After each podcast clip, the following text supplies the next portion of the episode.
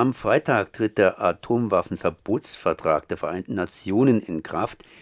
Deutschland ist nicht dabei. Und dabei jetzt hier in diesem Gespräch ist Uta Pfefferle von dem Freiburger Friedensforum. Erstmal herzlich gegrüßt. Hallo, ich freue mich auch, dass ich angerufen wurde von euch. Atomwaffenverbotsvertrag.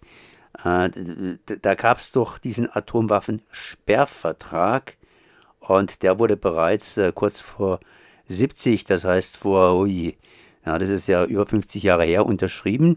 Und jetzt gibt es den Atomwaffenverbotsvertrag, zwar nicht für alle Länder, aber doch für alle Länder irgendwie gedacht. Was ist denn da eigentlich der Unterschied? Weshalb haben wir jetzt diesen Atomwaffenverbotsvertrag? Und äh, ja, was ist da los?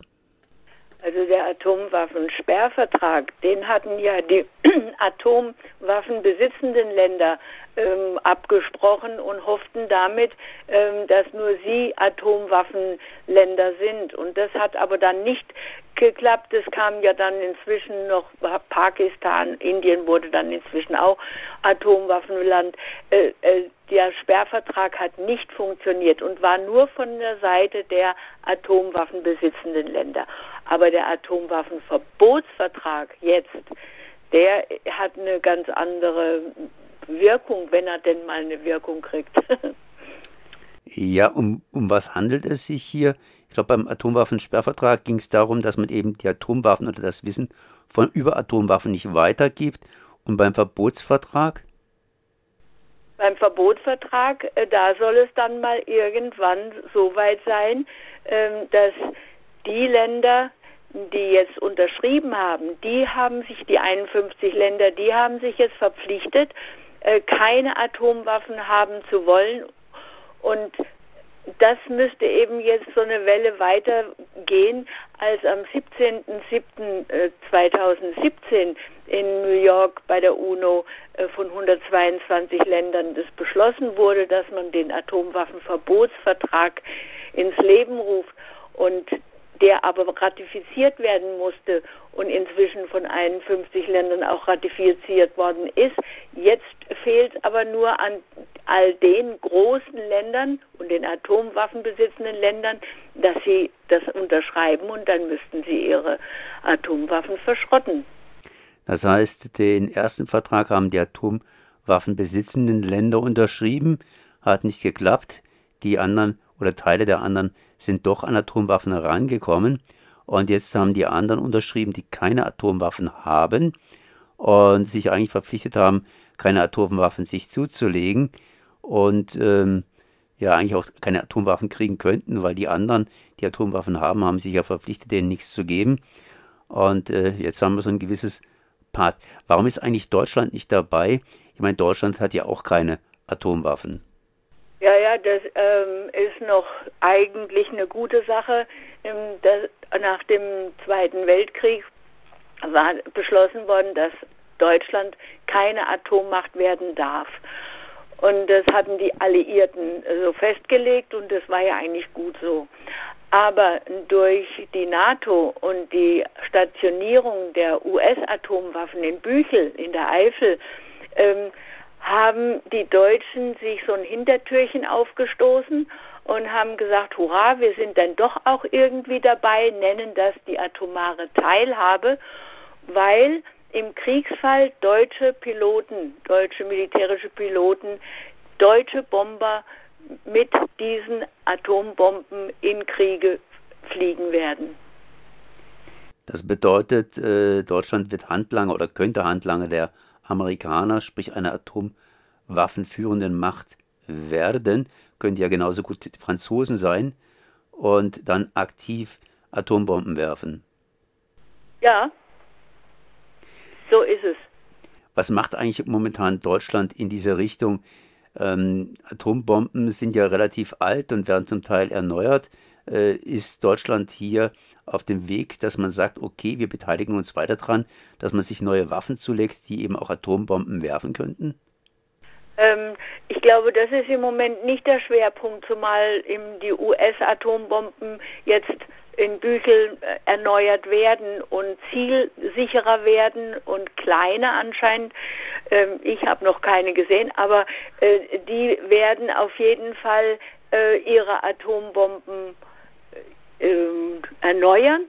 Und das Problem aber entsteht dann, dass unsere Tornados, die bislang die in, im, im Probe und in, in ihren ähm, äh, Flügen äh, haben sie ja die Tornados gebrauchen können für diese US-Atombomben. Das wird in Zukunft nicht sein. Sie müssen sich neue Bomber zulegen und das ist ein, ein ordentlicher Kostenpunkt. Jetzt ähm, wird ja am Freitag dieser Atomverbotsvertrag in Kraft treten, da 51 Staaten zugesagt haben, ihn zu unterschreiben bzw. bereits unterschrieben haben. Und äh, das ist natürlich ein Grund zu feiern. Ihr feiert zumindest mit. Das heißt, auf dem Rathaus findet eine Flaggenparade statt.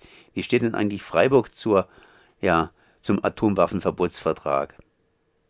Ja, also das ist so ein ganz, ganz kleines äh, Lichtblickchen.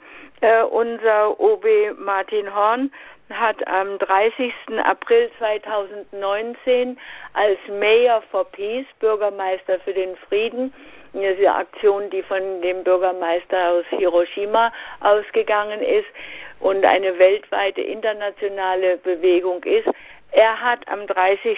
April 2019 den Städteappell unterzeichnet äh, und der Schwerpunkt heißt dann Cities are not targets.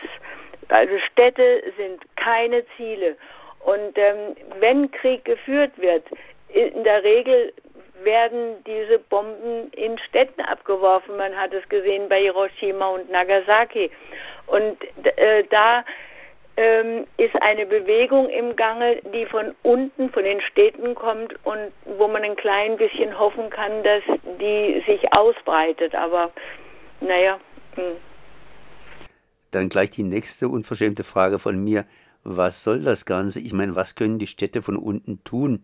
Ist es nur nicht irgendwie Kosmetik, dass irgendein Bürgermeister eine wichtige, sehr gewichtige Rede hält, eine Unterschrift leistet und ansonsten war es das Ganze? Was macht denn Freiburg ganz konkret, um das Ganze mit Leben zu erfüllen? Ähm, ja, das ist eine gute Frage. Ähm, ich, ich weiß es auch nicht. Ich schwanke äh, zwischen ist doch eine Bewegung und äh, vielleicht entsteht was draus und so ein bisschen resignierend, naja. Aber bleiben wir mal auf der positiven Seite, äh, wenn alle Bürgermeister von allen Großstädten das unterschreiben und ähm, die politische Bewegung von unten nach oben geht, es ist ja oft so, äh, dann mag es doch vielleicht auch bei den Politikern ankommen, ankommen. Ich weiß es nicht, ich hoffe es. Zumindest jetzt am Freitag werdet ihr euch zeigen und werdet die Flaggen wehen lassen. Immerhin, ihr könnt wohl auf dem Rathausplatz die Beflaggung, die Beflaggung durchführen. Äh, was findet auf dem Rathausplatz statt am Freitag, am 22.? Ähm, also gleich auf dem Rathausplatz werden diese 51 ähm, Bilder, wir, wir haben keine Flaggen, aber wir werden die Bilder haben mit den Namen, die, Flaggenbilder mit den Namen und ein Stuhl ähm, ja, und der, der Stuhl ist der leere Stuhl mit einer Deutschlandfahne und auf der Fahne steht Deutschland fehlt. Und äh, drumherum werden wir diese äh, Nuclear äh, Weapons banned ähm, aufhängen. Wir werden es also hauptsächlich äh, mehr vom Sehen her gestalten. Äh, Gruppen sind dabei, wie ähm, äh, eben das Freiburger Friedensforum, ICANN, äh, die Anti-Atom-Gruppe, Pax Christi, die evangelische Kirche. Wahrscheinlich wird Frau Hinrichs vom Friedensinstitut äh, sprechen.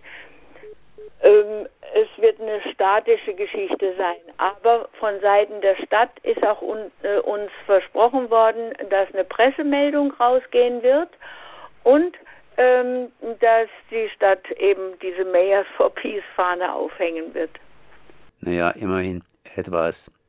Okay, das heißt, jetzt am Freitag, 22. Januar um 15.30 Uhr